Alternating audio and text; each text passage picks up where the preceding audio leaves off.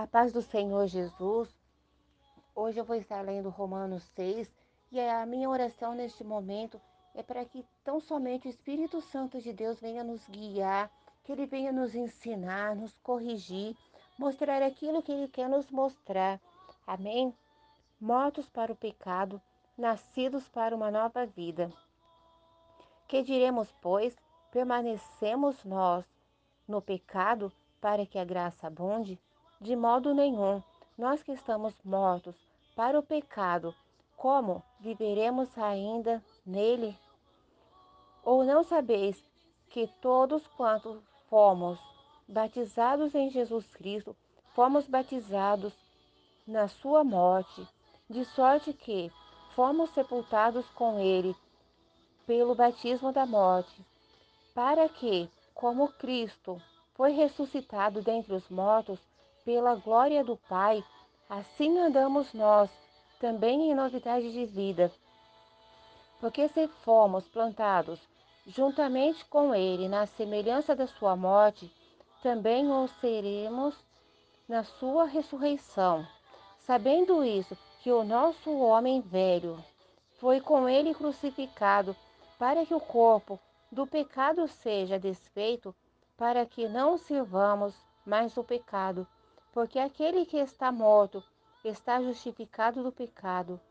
Ora, se já morremos com Cristo, cremos que também com ele viveremos, sabendo que, tendo Cristo ressuscitado dentre os mortos, já não morre. A morte não mais tem domínio sobre ele. Pois, quanto a ter morrido de uma vez, morreu para o pecado, mas quanto a viver, vive para Deus. Assim também vós, considerai-vos como mortos para o pecado, mas vivos para Deus, em Cristo Jesus nosso Senhor. Não reine, portanto, o pecado em nosso corpo mortal, para que obedecerdes em suas consciências. Nem tampouco apresentei os vossos membros ao pecado por instrumento de iniquidade, mas Apresentai-vos a Deus como vivos dentre os mortos, e os vossos membros a Deus como instrumento de justiça, porque o pecado não terá domínio sobre vós, pois não estáis debaixo da lei, mas debaixo da graça. É, quando Deus fez o mundo, ele já sabia que Adão iria ser entregue ao pecado. O Senhor já sabia até exatamente esse momento o que teria acontecido no mundo, né?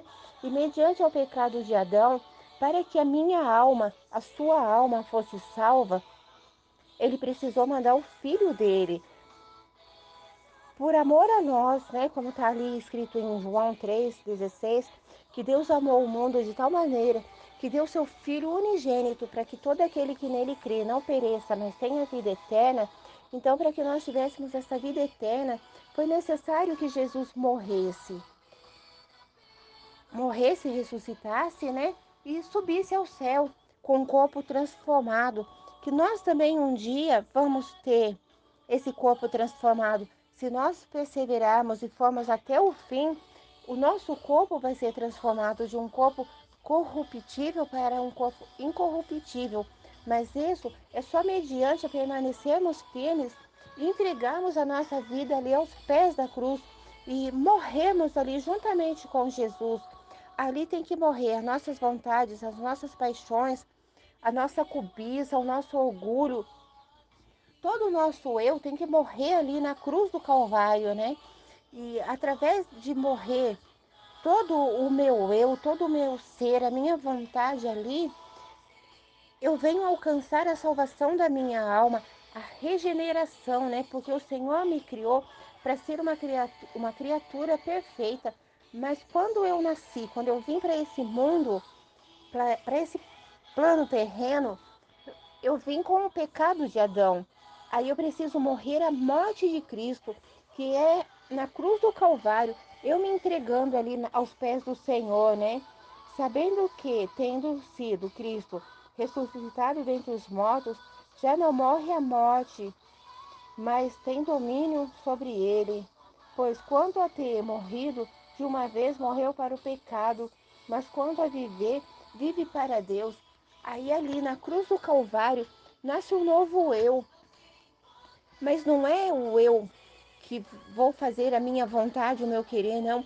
Eu vou nascer novamente, uma nova vida ali aos pés do Senhor para fazer a vontade do Senhor, para fazer aquilo que o Senhor me chamou para estar tá fazendo, né? Agora eu vou voltar a ler aqui o, a, o versículo 15, né? Podemos praticar, pecar livremente, pois que pecaremos,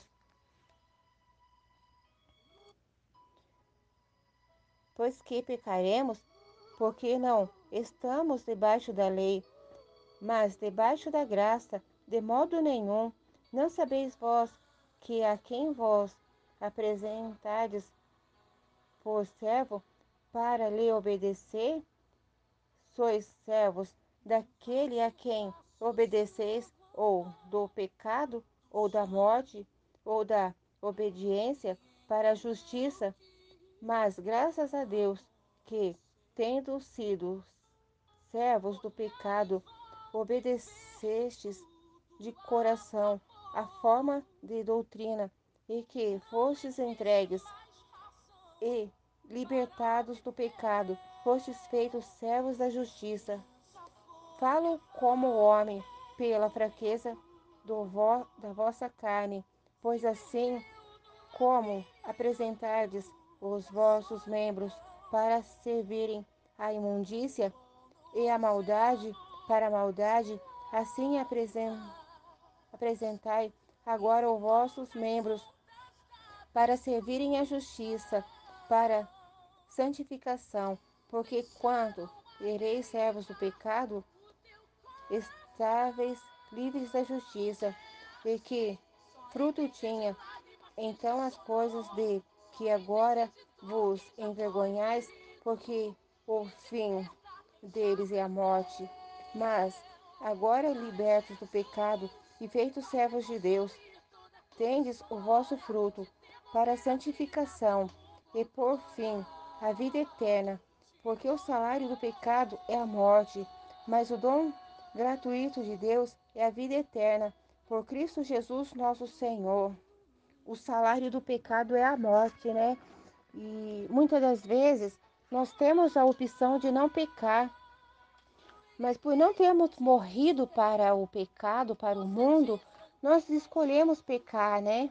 Eu vou estar lendo aqui algo tremendo que muitas das vezes passa desapercebido na nossa mente, né? Porque nós queremos fazer menção a tamanhos de pecado e tudo é pecado, né? Não tendes por vós tendes por pai é o diabo e quereis satisfazer os desejos do vosso pai. Ele foi homicida desde o princípio e não se firmou em verdade, porque não há verdade nele. Quando ele profere mentira, fala-lhe do que é próprio, porque é mentiroso, pai da mentira. Mas porque vos digo a verdade, não, te, não me credes? Quem dentre vós me convence do pecado? E se vos digo a verdade, por que não credes? É mais fácil acreditar na mentira muitas das vezes, né? É, essa parte está em João 8, 44, 45 e 46, né? É, quando nós cometemos pecados, falamos mentira, nós estamos falando, fazendo a vontade, não de Deus, mas a vontade do inimigo, né? Porque ele é homicida desde o princípio, ele é o pai da mentira. É, coisas terríveis ele faz o homem a mulher a vir cometer né, nessa, nesse mundo de horror, neste mundo tenebroso, né? E agora eu vou estar lendo 1 João 1,8, que diz assim: Se dissermos que, temos, que não temos pecado, enganamos-nos a nós mesmos e não há verdade em nós. Aí no 2,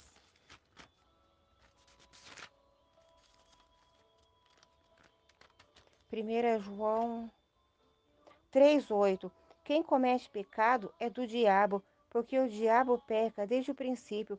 Para isso o Filho de Deus foi manifesto para desfazer as obras do diabo. Qualquer que é nascido de Deus não comete pecado, porque a sua semente permanece nele e não pode pecar, porque é nascido de Deus.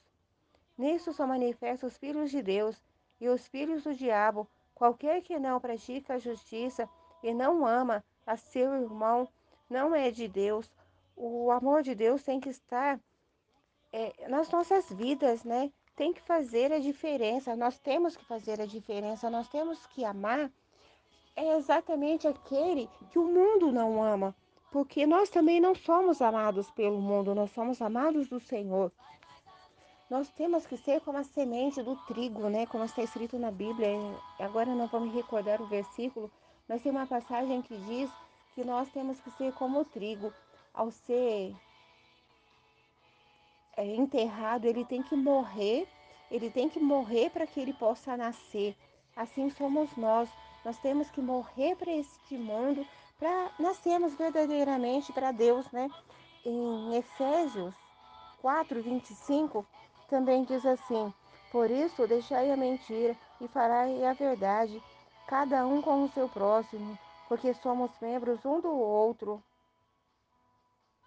Irai-vos e não pequeis, não se ponha o sol sobre a vossa ira. Então, muitas das vezes, é, eu vou falar de mim. Se alguém faz algo que me entristece, que me chateia, eu quero tempo, né? Eu quero pensar, eu quero. Pode até ser fazer uma oração, alguma coisa, mas eu preciso de um tempo para que eu consiga absorver isso e me livrar disso. Mas eu sei que eu estou errada, porque antes do sol que se pôr, que seria por volta de umas seis horas da tarde, né? Eu já preciso ter perdoado a pessoa que me ofendeu, é ter preciso esquecer essa situação que me aconteceu, né? Para que não se ponha o sol, porque se o sol se pôr, eu vou ter problema com isso, eu vou ter complicação, né? É, Irai-vos e não pequeis, não se ponha o sol sobre a vossa ira. E aí eu quero somente encontrar a pessoa no outro dia. Aí no outro dia vai ser para mim como se não nada tivesse acontecido mas tem que ser nesse mesmo dia, no, no dia de hoje. Se alguém me ferir hoje, hoje mesmo eu já tenho que perdoar essa pessoa e não esperar para o dia de amanhã, porque ao, ao deitarmos, né? Só Deus sabe o que pode estar acontecendo com a nossa vida, né? E aí em Romanos, no versículo 6, no 43, né? Porque o salário do pecado é a morte mas o dom gratuito de Deus é a vida eterna por Cristo Jesus, nosso Senhor. Nós precisamos, igreja, verdadeiramente nos lançarmos aos pés do Senhor na cruz. Nós temos que fechar os nossos olhos imaginar ali, né? E pode ser que dependendo do dom que você tiver, ao fechar os seus olhos, o Senhor ele mostra a cruz ali do Calvário e te mostra ali a hora, a agonia, a dor que o nosso Senhor passou para nos dar a oportunidade de sermos salvos, né? Não vamos desprezar a nossa cruz, não vamos desprezar a cruz de Cristo. Vamos nos entregar verdadeiramente, confiar que Ele fez a promessa e Ele é fiel e justo para cumprir essa promessa. Deus não é homem para mentir, nem filho do homem para que se arrependa, né? O que Ele prometeu, Ele vai fazer que Deus possa é, falar no seu coração. Leia esses versículos, né? Que seria 1 João, Efésios, João. Deixa o Espírito Santo de Deus trabalhar na sua vontade, no seu eu, né? Que o Senhor fale mais ao seu coração. Amém? Eu agradeço a Deus essa oportunidade por fazer esse estudo, por poder ter lido esses versículos, porque eu acredito que eu não posso ser mais a mesma. Amém?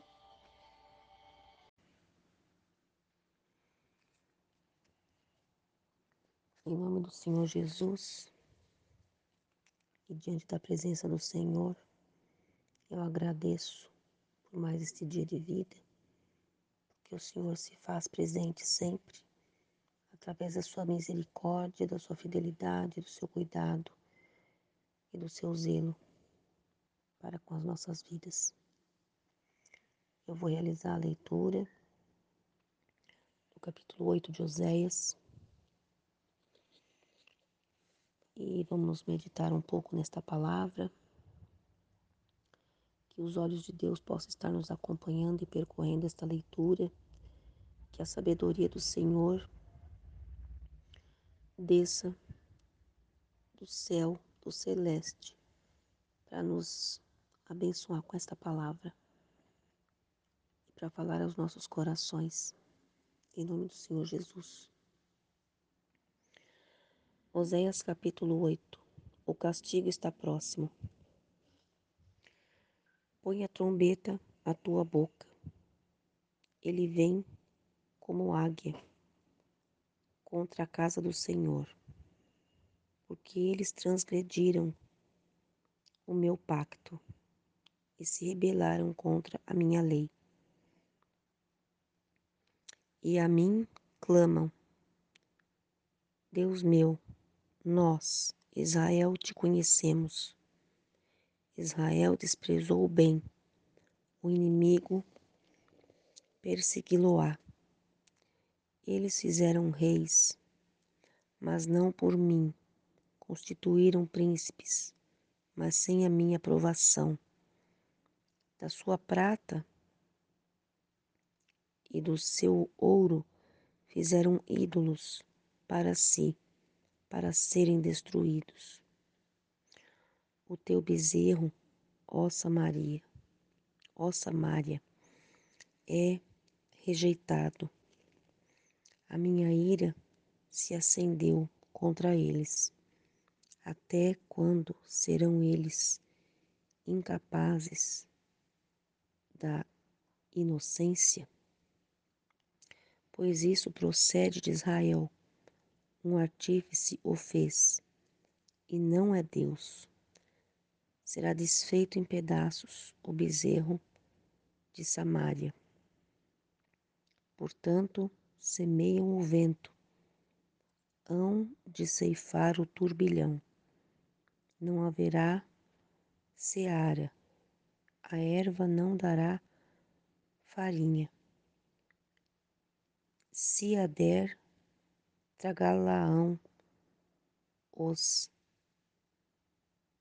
estrangeiros.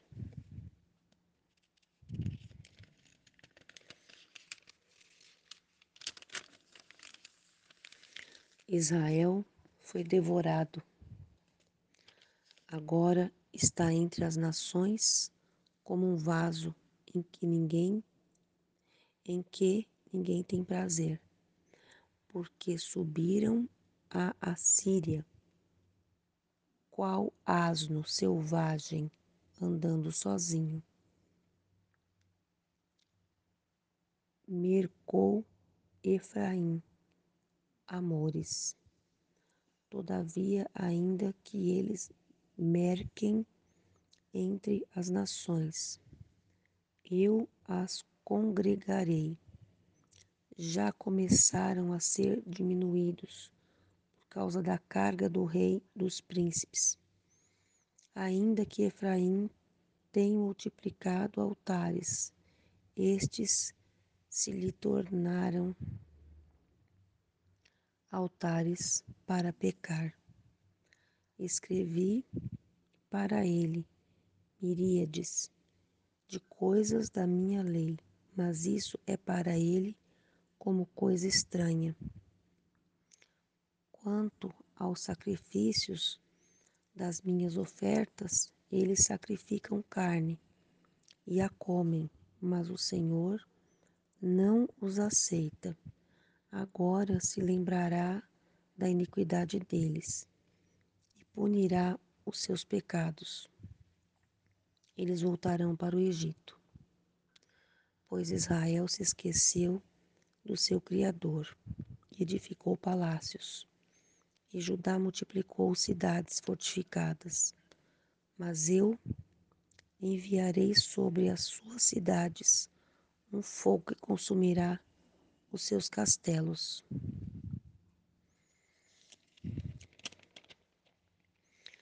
Eu vejo que todas as vezes que nós fizermos qualquer sacrifício a Deus,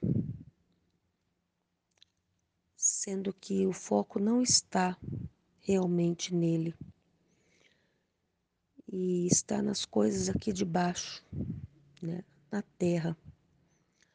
O Senhor, ele diz, né, no versículo 14: Pois Israel se esqueceu do seu Criador, edificou palácios, e Judá multiplicou cidades fortificadas.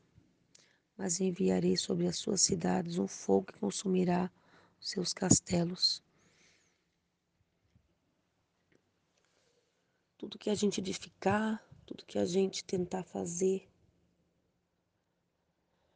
fora da direção do Pai, é realmente com fogo que ele vai consumir para fazer essa limpeza. O que não for da vontade do Pai em nossas vidas, que a gente não consiga nem levantar, né? Para que não seja destruído, não seja consumido. Porque Deus fala que as nossas obras vão passar pelo fogo. E só vai ficar o que realmente é, tiver importância no reino celestial. O restante não fica. E o Senhor é Deus fiel para cumprir a palavra dele. Aqui, como estava cumprindo em Israel, com, através do seu profeta Oséias. Eu louvo a Deus porque nada do que nós possamos oferecer a Deus, nada, não representa nada se realmente Deus não tiver um trato em nossas vidas, em nossas particularidades, dentro dos nossos anseios, de nada vale. Nada vai valer porque não chega nem é como a oração não passa nem do teto. Então, que todas as vezes que nós, essa pequena parcela, né, de povo, que está vivendo um contexto social diferente, é, num cenário diferente daquela época, mas com os mesmos problemas atuantes, né? E acontecendo nos dias agora atual, que nós, como pequena parcela de Cristo, fiquemos atentos para não construir coisas também em nossas vidas que não vai passar pelo fogo. Porque Deus, ele prova tudo através do fogo. Ele é Deus. Nossas obras, tudo, tudo vai passar. Tudo, mas a única coisa que não vai passar é a palavra dele sobre nossas vidas. E que a gente consiga estar alinhado com a vontade do Pai, para que perdure na eternidade as obras aqui que nós vamos executar para a glória do nome do Senhor. Que a gente não venha ser envergonhado quando nossas nossas obras passar pelo fogo, que elas venham a permanecer para a glória de Deus nós observamos a vida de Oséias, um contexto é, tão deturpado, né? tão difícil de acreditar tudo que Deus pediu para ele fazer e ele se posicionar em obediência a Deus e, e fazer atender todo aquele pedido, né, de Deus.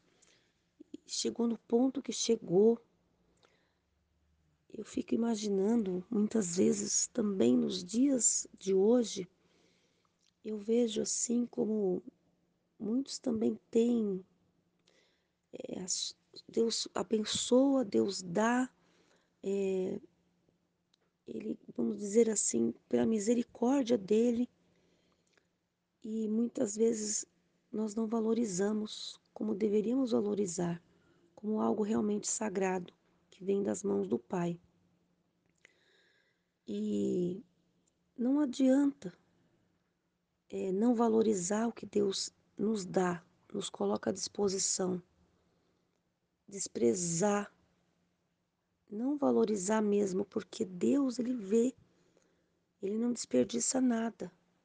E se ele coloca algo em nossas mãos, em nossa vida, seja um objeto, seja uma cura interior, seja uma tribulação que ele possa estar permitindo, ele não vai desperdiçar nada. Nada. E quando ele passa pelo fogo, é como uma espada que ele está forjando. É algo que precisa de resistir. E se não tiver resistência, vai ser consumido. E ele sabe o, aproveitamento que ele estará fazendo disso. Porque ele é um Deus misterioso, ele é um Deus ele é um Deus muito soberano acima de todas as coisas, acima da luxúria, acima é, de potestades, de principados, de governantes, de Israel, é, de uma nação, de um mundo, de um mundo na forma em geral. Então eu louvo a Deus por isso, porque tudo vai ser passado pelo fogo tudo vai passar, mas a palavra dele. E nós que tivemos essa reverência e buscarmos com sinceridade, com honestidade no nosso coração, Deus, ele vai honrar, porque ele não vai desperdiçar absolutamente nada. Apesar do fogo parecer loucura e destruir tudo, o que vai sobrar é o que Deus vai deixar sobrar. É o que Ele vai verificar por que sobrou, por que restou, por que aquilo ficou e não foi consumido pelo fogo dele. E eu dou graças, porque realmente tudo que nós estivemos construindo e constituindo aqui na terra dos viventes precisa ser para a glória do nome dele, porque se não for, com certeza, esse fogo consumidor vai passar e vai consumir tudo. E eu creio que ele tem um propósito em tudo isso, por ele não desperdiçar nenhuma das ações dele, nenhum dos nossos sofrimentos, das nossas angústias, desse processo de vida que nós passamos aqui, na, nesse mundo secular que eu chamo de terra dos viventes, o mundo secular. E este livro de Oséias, deste profeta tão sábio, que obedeceu a um pedido aparentemente tão absurdo de Deus, ele diz no capítulo 8: o castigo está próximo em todo momento, né? Em todo o momento, é, nós percebemos que ele que ele não deixa passar realmente nada. A consequência de um erro, a consequência de uma de algo mal construído ou de algo mal adquirido, enfim, ele não vai tirar consequência, tanto se ela for boa como se ela for ruim. Ele não vai permitir também que o, o inimigo da nossa alma retire de nós aquilo que ele também deu. Se ele deu, está dado, ele não vai poder tirar. Né? Só ele, ele não vai voltar com a palavra dele atrás. Então eu creio que só ele, só ele é que sonda os nossos corações. Só o Senhor é que conhece as nossas verdadeiras motivações.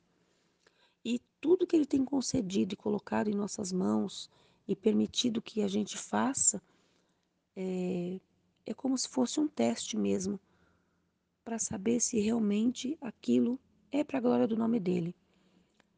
Caso contrário, se não for, será consumido pelo fogo. Eu eu ainda volto no versículo 2 e quero fazer um, mais uma, uma meditação em cima desse versículo. Ele diz: E a mim clamam, Deus meu, nós, Israel, te conhecemos. E no versículo 3, Israel desprezou o bem, o inimigo persegui-lo-á. Então, eu vejo aqui mais uma consequência.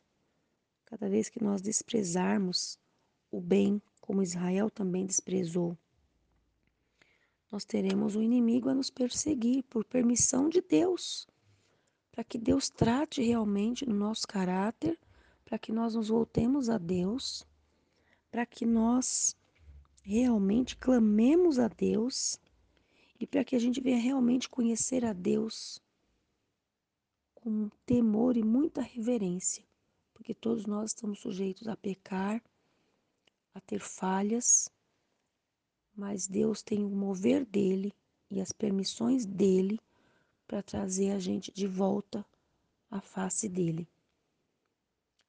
E as coisas de Deus, o agir de Deus realmente é loucura para muitas pessoas. Mas Deus tem uma forma de trabalhar específica, mirabolante, magnífica, milagrosa, que só Ele sabe. Só Ele tem o controle de cada detalhe de um, de um mundo sobre a vontade dele, a primeira vontade dele.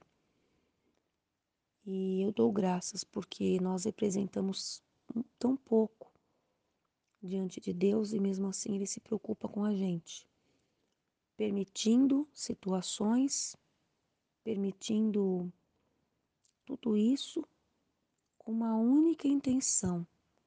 Não é só um castigo, mas é para que nós possamos nos voltar a Ele nos achegarmos a Ele, confessar, nos humilhar, nos arrepender e entender cada vez mais que Ele é Deus sobre nossas vidas, sobre nossas vontades, sobre nossos anseios, sobre o nosso particular, o nosso íntimo. Porque é assim que Ele trata conosco muitas coisas, muito poder dele acaba contagiando nossas vidas e, consequentemente, contagiando a vida das outras pessoas que se aproximam de nós e que a gente se aproxima, se aproxima delas também. E isso é muito sério, porque se não for para a glória de Deus, no momento que o fogo descer e consumir, e for limpar e for purificar, pode ser que não sobre mais nada. E aí, cada um vai prestar contas com o Senhor de tudo que fez. Como ele agiu aqui na vida de Oséias e está agindo nesse momento, nesse determinado momento desta época aqui, com Israel. Ele teve a forma dele tratar, de ele abrir a ferida, de ele sarar a ferida e dele fazer conforme a vontade dele, respeitando, sim, aquele povo, aquela nação, mas não retirando as consequências, para que aquele povo e para que nós também possamos enxergar as misericórdias dele e nos voltar à face dele a presença dele, a intimidade com ele. E pensar muito nas coisas, refletir muito diante de determinadas situações que nos devoram no nosso cotidiano, para que a gente tenha essa consciência de que Ele está no controle de tudo, de todas as coisas. Ele não é um Deus manipulador, mas Ele tem o controle de tudo nas mãos dele. De tudo. E Ele é um Deus que sonda corações, Ele é um Deus que vê é, o raio-x do ser humano, cada um dentro da sua essência. E eu louvo a Deus por isso. E agradeço a Deus pela palavra, pelo momento de jejum, pelo momento de estar na presença dEle e saber que Ele está me ouvindo, saber que eu nada entendo da palavra dEle se Ele não vier me chamar a atenção para alguns pontos.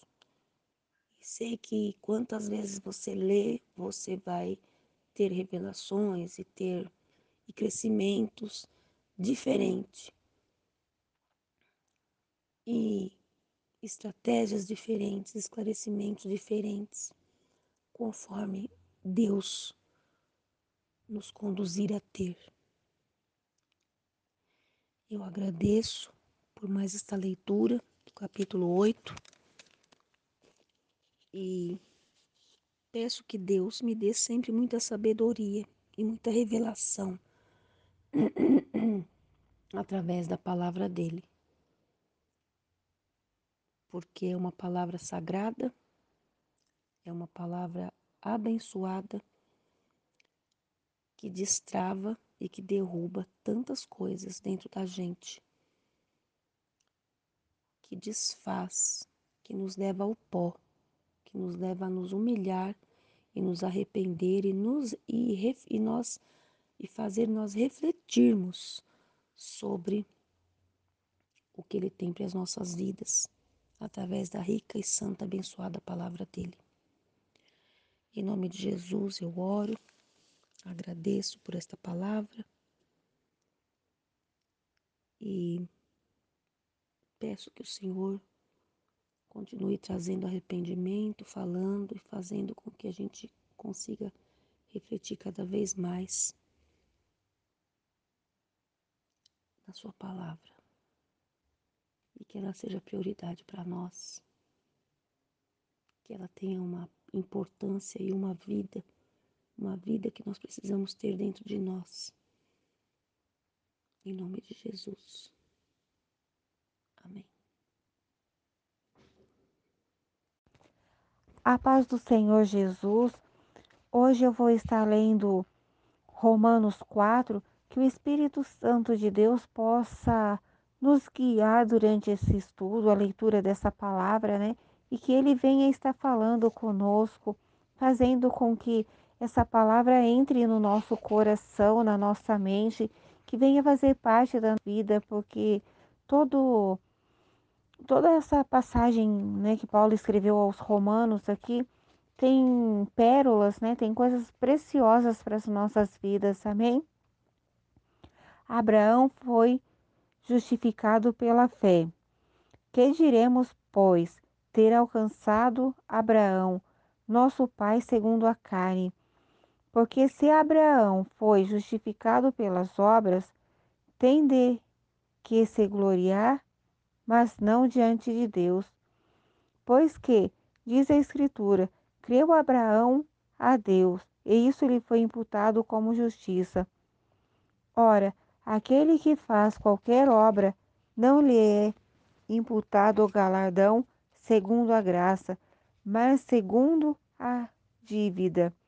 Mas aquele que não pratica, mas crê naquele que justifica o ímpio, a sua fé lhe é imputada como justiça.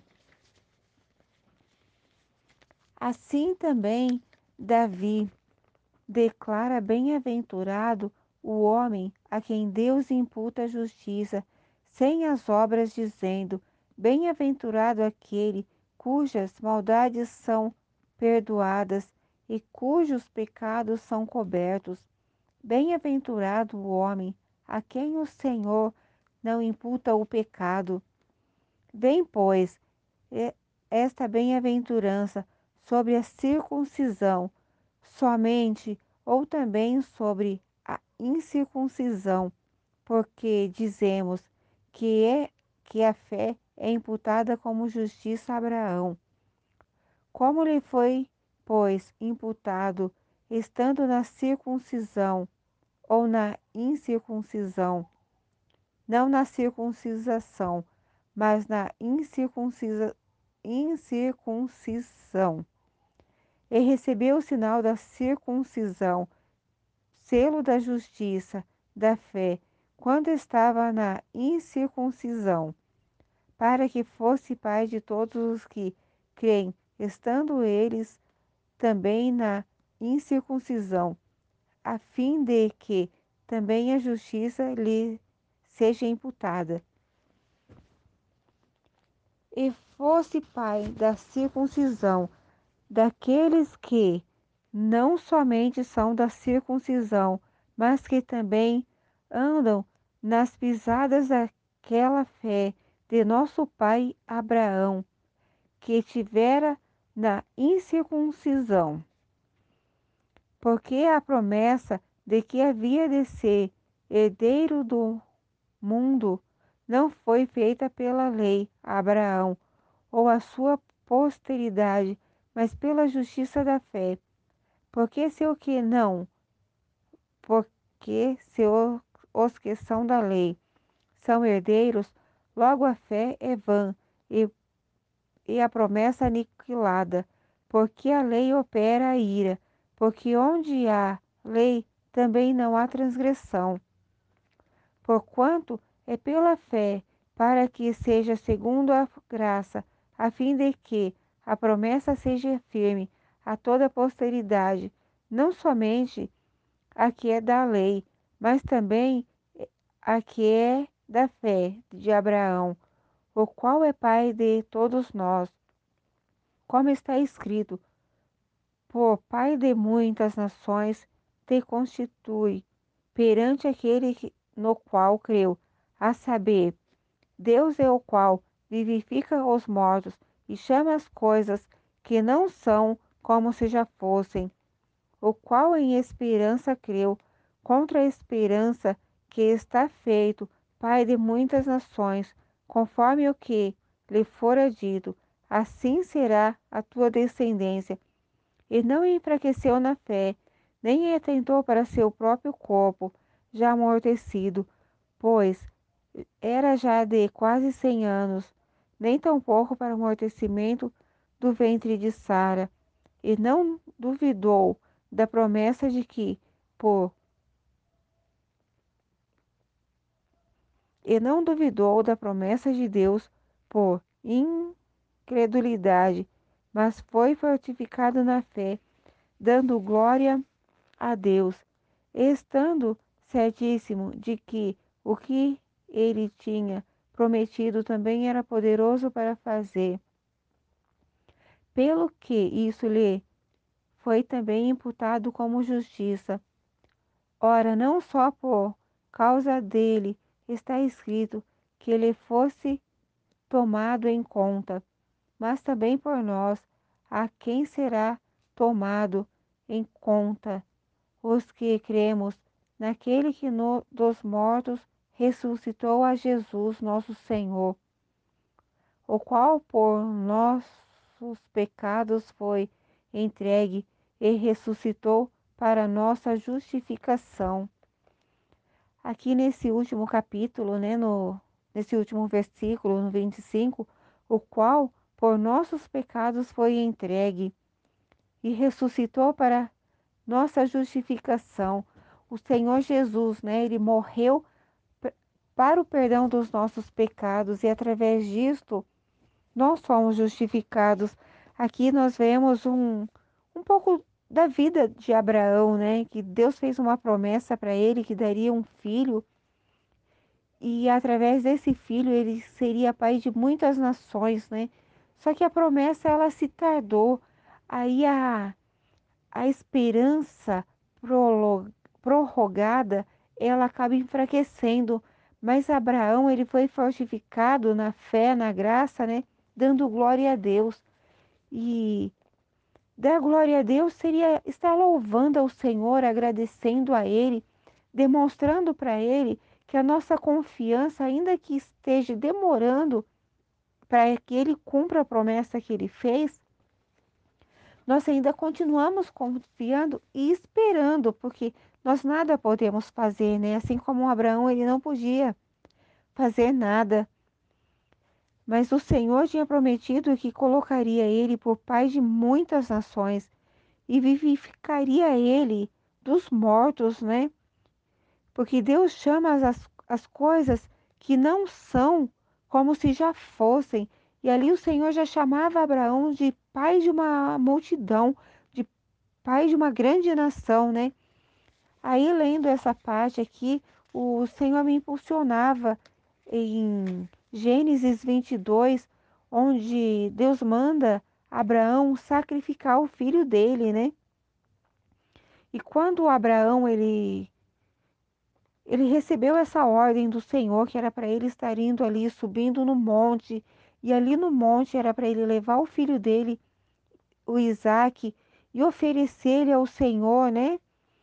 No capítulo 5 do versículo 22 de Gênesis diz assim: E disse Abraão a seus moços: Ficai-vos aqui com o jumento, e eu e o moço iremos até ali, e havendo adorado, tornaremos a vós.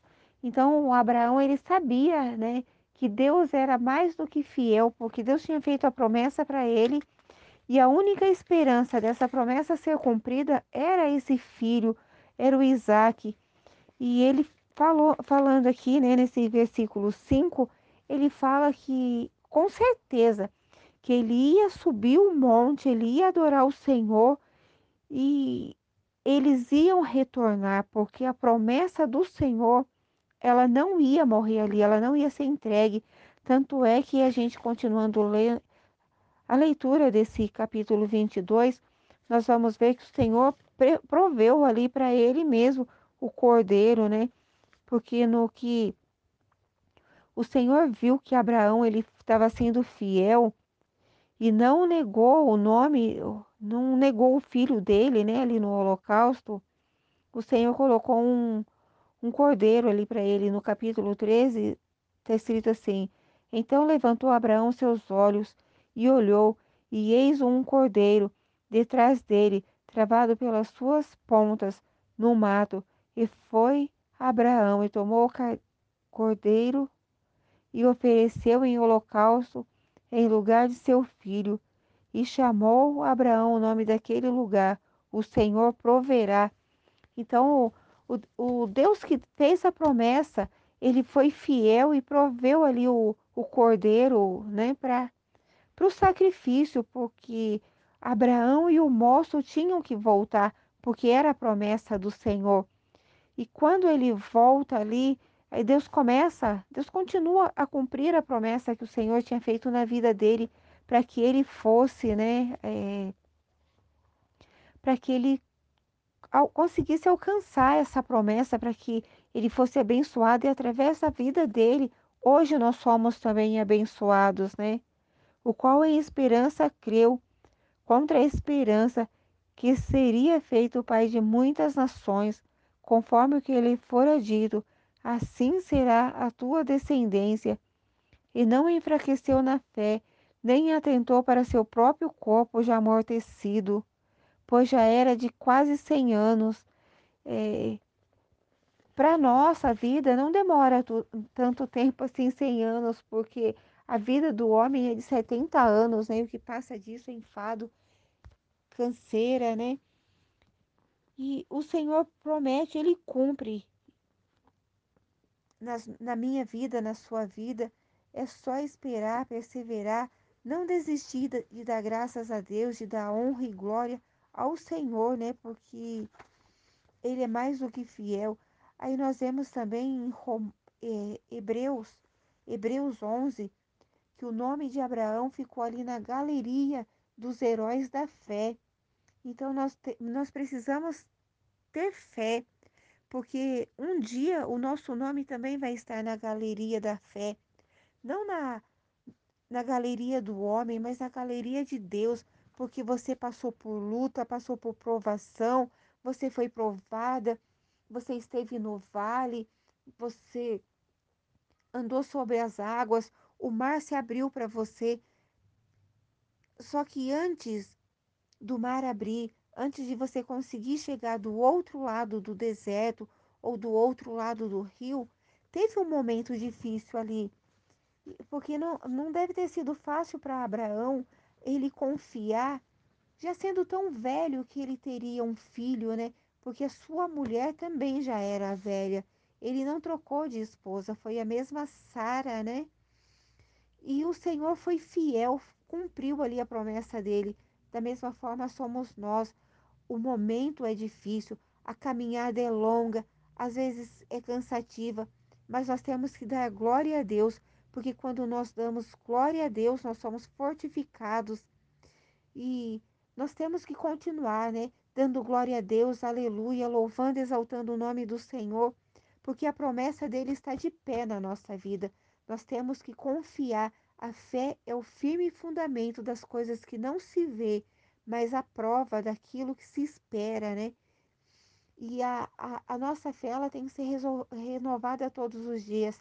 Senhor, eu não estou vendo, mas pela fé, Senhor, eu creio que o Senhor é fiel e digno para cumprir o que o Senhor me prometeu. Amém? Que Deus venha abençoar o nosso dia, a nossa jornada, que Ele venha nos fortalecer, né, para conseguirmos confiar cada dia mais Amém?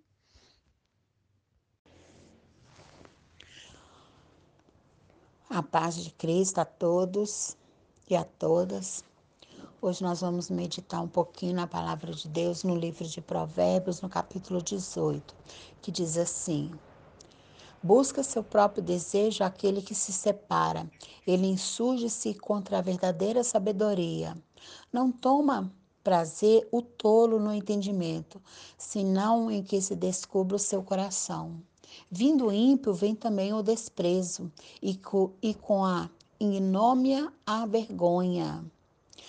Águas profundas são as palavras da boca do homem, e ribeiro transbordante a fonte da sabedoria. Não é bom ter respeito à pessoa do ímpio, para derribar o justo em juízo. Os lábios do tolo entram na contenda e a tua boca branda por açoites. Brada por açoites.